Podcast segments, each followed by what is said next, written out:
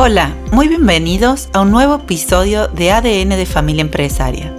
Compartí hasta acá con ustedes los principales rasgos característicos de la empresa familiar, su importancia, particularidades, desafíos y trampas. Ahora bien, quiero profundizar con ustedes la importancia de comprender en qué situación nos encontramos como empresa familiar para poder implementar esas herramientas de las que venimos hablando. ¿Por dónde empezar? Es importante conocer lo más objetivamente posible la situación actual de todas las variables que componen la empresa familiar. Conocernos y reconocernos en cada espacio, en cada rol como familia empresaria. Poder saber lo que pensamos, lo que queremos y hacer una apuesta en común.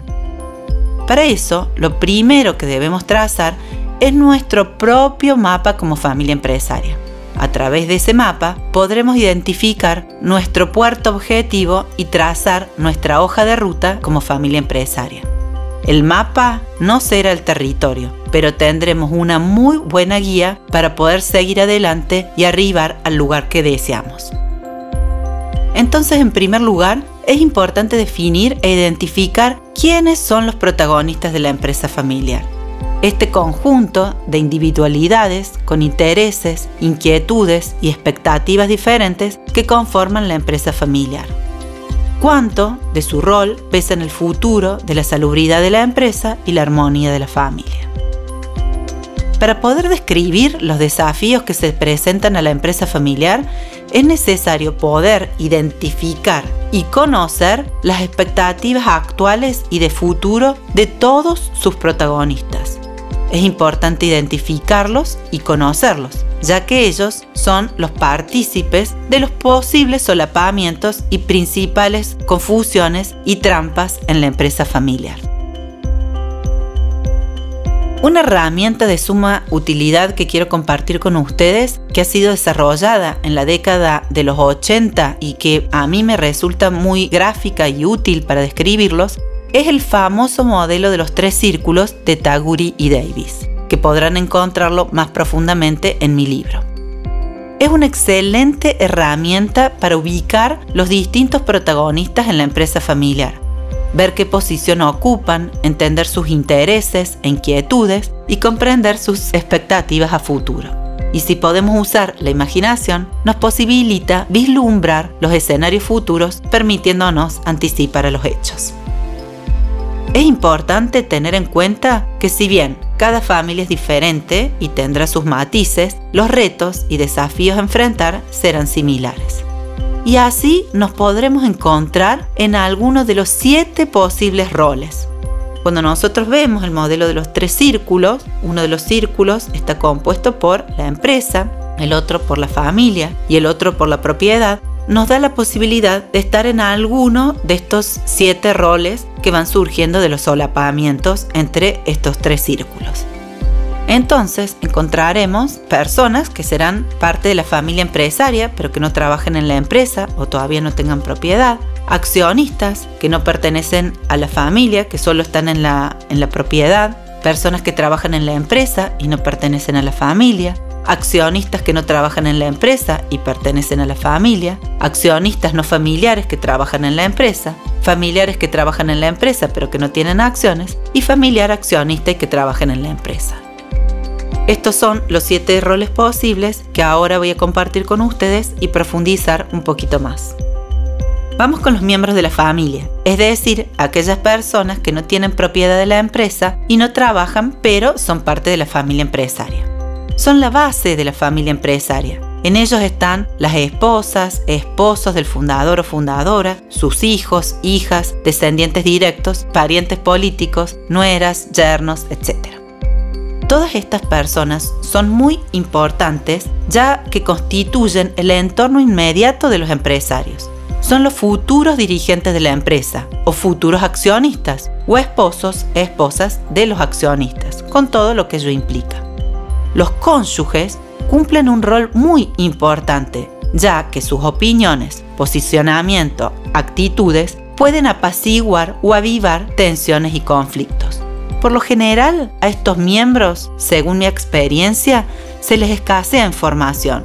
Sin embargo, es muy importante destacar que los cónyuges suelen ser un significativo punto de apoyo afectivo a la hora de neutralizar o gestar conflictos. Por sobre todo, en momentos de crisis pueden contribuir a la buena marcha de la empresa si son un punto de apoyo positivo ante momentos de estrés, conflictos o tensiones. Uno de los roles más difíciles quizás son los de los padres de los futuros accionistas.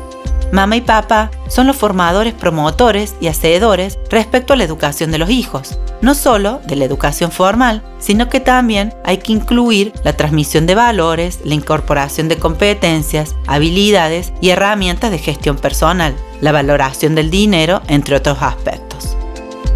Ambos deben tener una misma mirada respecto a estos temas, por lo que compartir información y tener la misma perspectiva y enfoque se transforma en una tarea crucial.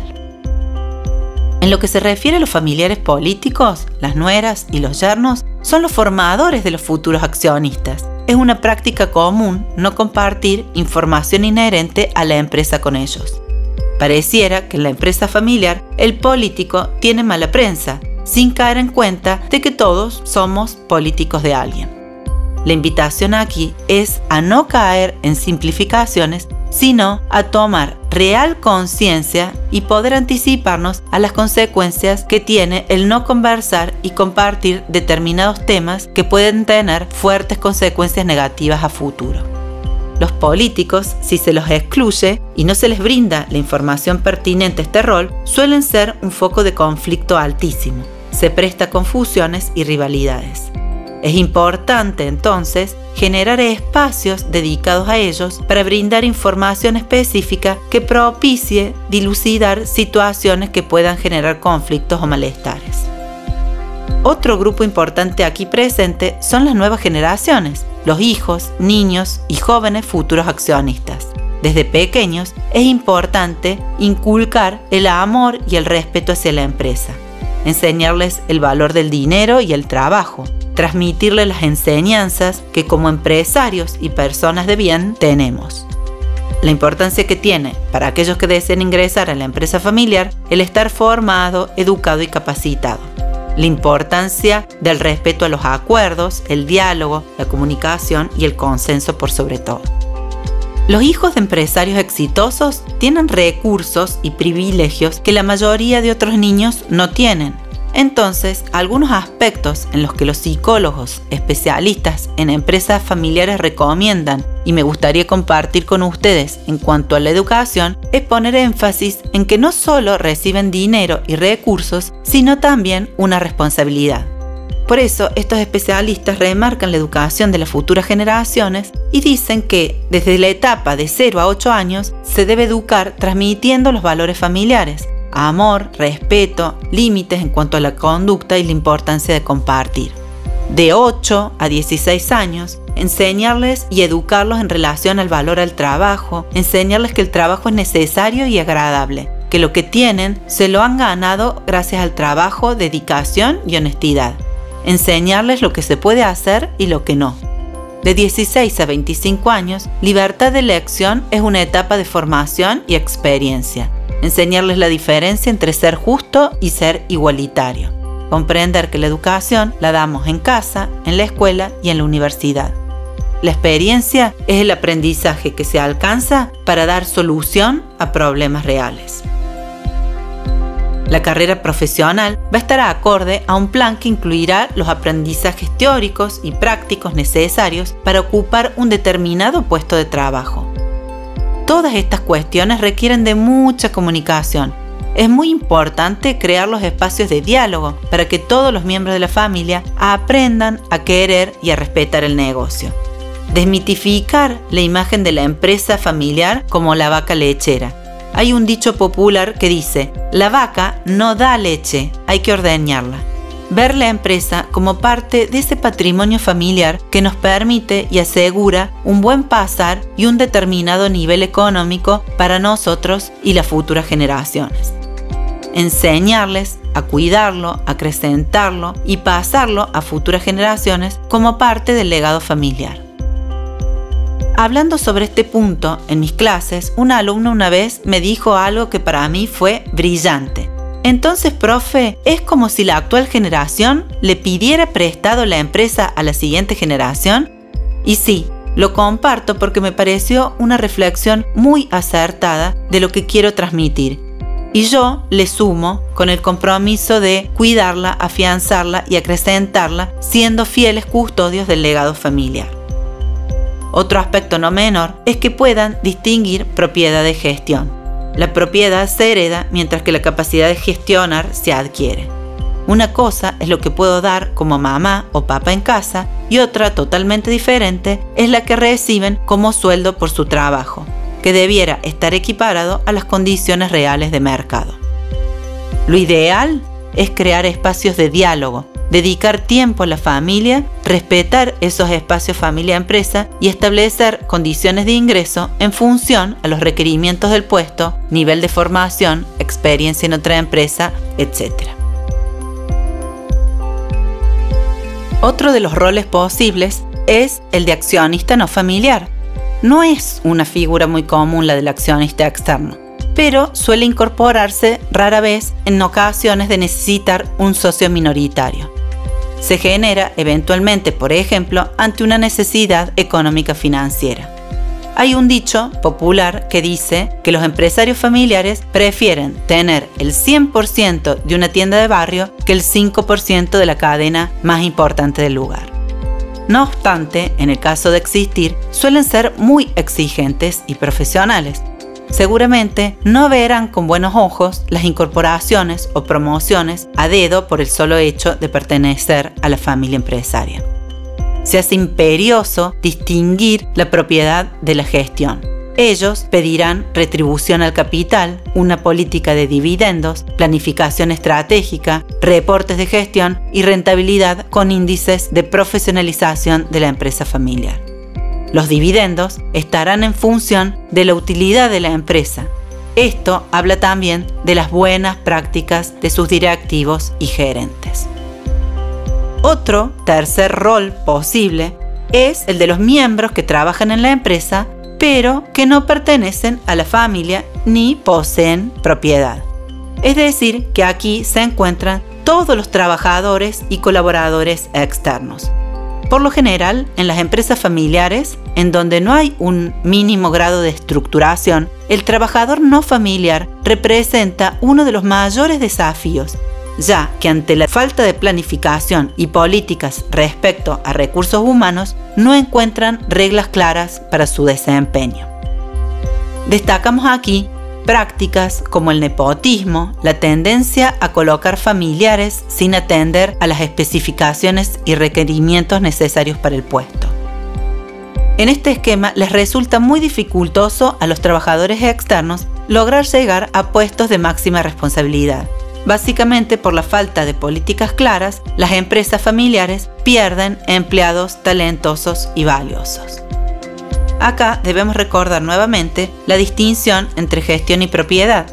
Por el trabajo se debe remunerar y evaluar estrictamente acorde a las condiciones de mercado bajo patrones objetivos. El reto se presenta básicamente en definir principios y criterios claros en la política de recursos humanos. Otro rol posible es el de los miembros de la familia que tienen acciones y no trabajan en la empresa. Por lo general, son llamados accionistas pasivos de la empresa familiar. Se hallan en una posición de aislamiento total respecto a la empresa. Por un lado, no reciben mucha información y por otro, tampoco suelen ser escuchados.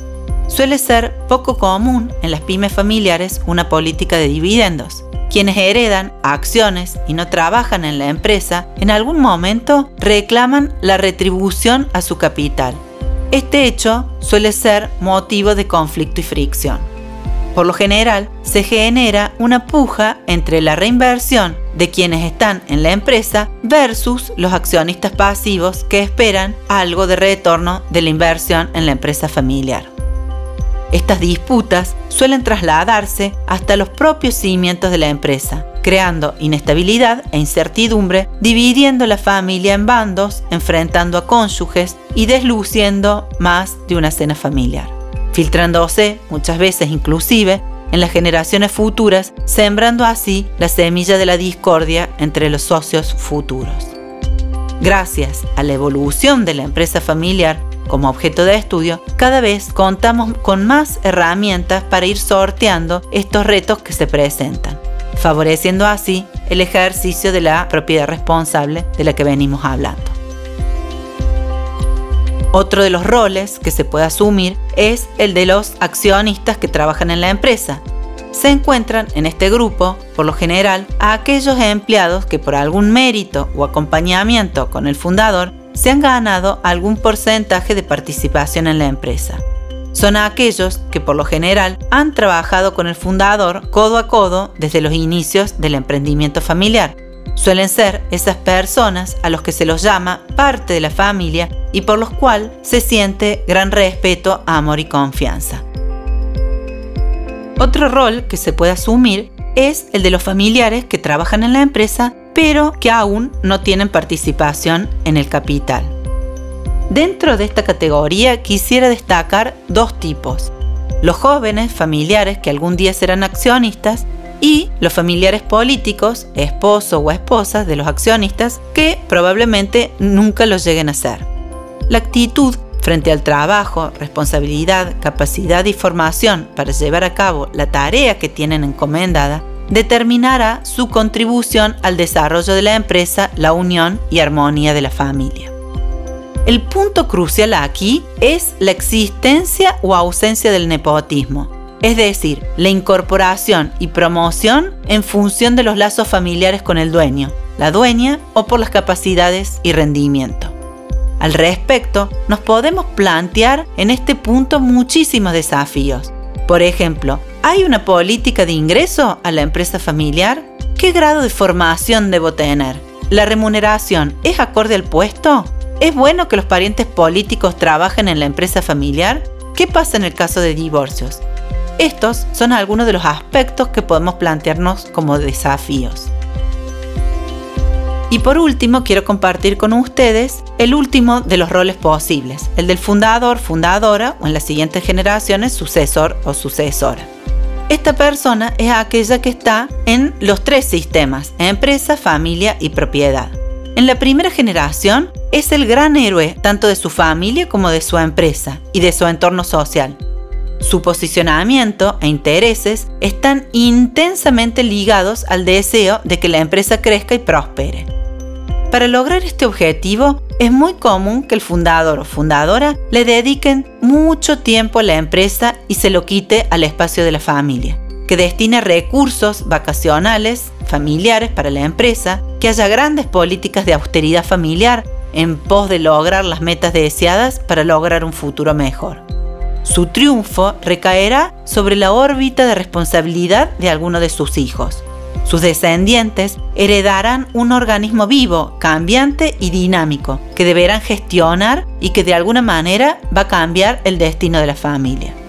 Su rol es vital, ya que de ellos depende básicamente velar por la unión y armonía familiar y el crecimiento y rentabilidad de la empresa. Dado los tiempos que corren y las características de los líderes de hoy, se espera que ellos sean gestores profesionales dotados de competencias, habilidades y capacidades estratégicas e intratégicas y de eficacia personal. Líderes al servicio de la empresa, sus colaboradores y la sociedad.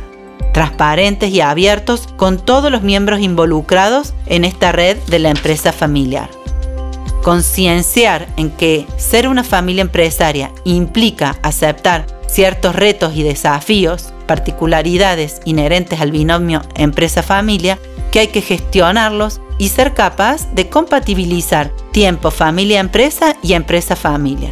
Trabajar en la comunicación, en los espacios de diálogo, saber aceptar, ceder, comunicar, escuchar, entenderse, ser generoso con el dinero, consensuar, empatizar, estos y otros muchos temas más. Transmitir valores para obtener una visión común, educar para ser compatibles, liderar para mantener la hinchada con la misma camiseta. Como ya compartí con ustedes, el índice de desaparición de la empresa familiar es muy elevado. Solo un 30% de las empresas familiares pasará a una segunda generación y un 10% a una tercera. Y lo más curioso aquí es que estas desapariciones se dan en más de un 70% por desacuerdos familiares y no por problemas económicos financieros. Resalto así, una vez más, que a diferencia de la empresa tradicional, cuyo parámetro de éxito va a estar dado solo por los índices de rentabilidad, la importancia de gestionar hacia el éxito la empresa familiar requiere un desafío adicional, gestionar la armonía familiar. Esta herramienta nos muestra claramente los intereses de cada persona según su relación con la empresa familiar, cómo se corresponden con el resto de los integrantes de la organización y cuáles pueden ser los potenciales focos de conflicto ante los cuales podemos anticiparnos. Cada persona tenemos diferentes miradas sobre un mismo tema y también expectativas de futuro que no son propias. Estos espacios en donde poder exteriorizarlas son de vital importancia para el futuro de la empresa familiar y los miembros de la familia empresaria. Este análisis y reflexión, expresiones de deseos e inquietudes respecto al rol que cada uno desea mantener, es importante hacerlo cuando la familia atraviesa una etapa de diálogo y armonía, ya que en casos contrarios la tarea es mucho, mucho más ardua.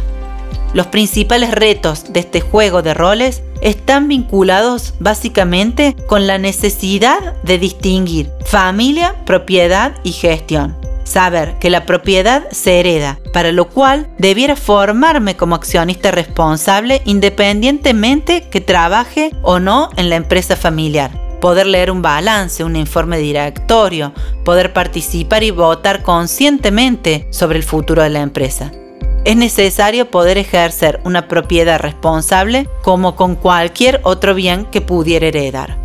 La capacidad de gestión, por el contrario, se adquiere. Para gestionar la empresa debemos estar dotados de todas las condiciones que el puesto requiere. Competencias técnicas, estratégicas, intratégicas y de eficiencia personal acorde a condiciones de mercado. Y la familia, en la familia se nace, Puedo elegir pertenecer o no pertenecer a la empresa, pero no puedo renunciar a la familia empresaria. Es necesario tener una adecuada formación para poder elegir a conciencia qué rol vamos a desempeñar. Establecer los límites y fronteras entre cada uno de los roles en una primera instancia acorde a la evolución de la empresa y familia podrán ser acuerdos sobre determinados puntos que luego quedarán plasmados en un protocolo o constitución familiar. Lograr ese equilibrio entre ambos sistemas a través de las herramientas de gobierno y gestión empresarial y de familia empresaria. Considero importante destacar aquí que este equilibrio será válido pero para determinado estadio. Como vimos, al ser ambos sistemas dinámicos, los equilibrios serán parciales a determinado estadio o etapa. Con la evolución y desarrollo de sus componentes, este status quo logrado se perderá, el que a través de una adecuada gestión se volverá a lograr para llegar a una nueva instancia superadora del anterior. Y bien familias empresarias, como decía Churchill, el precio de la grandeza es la responsabilidad.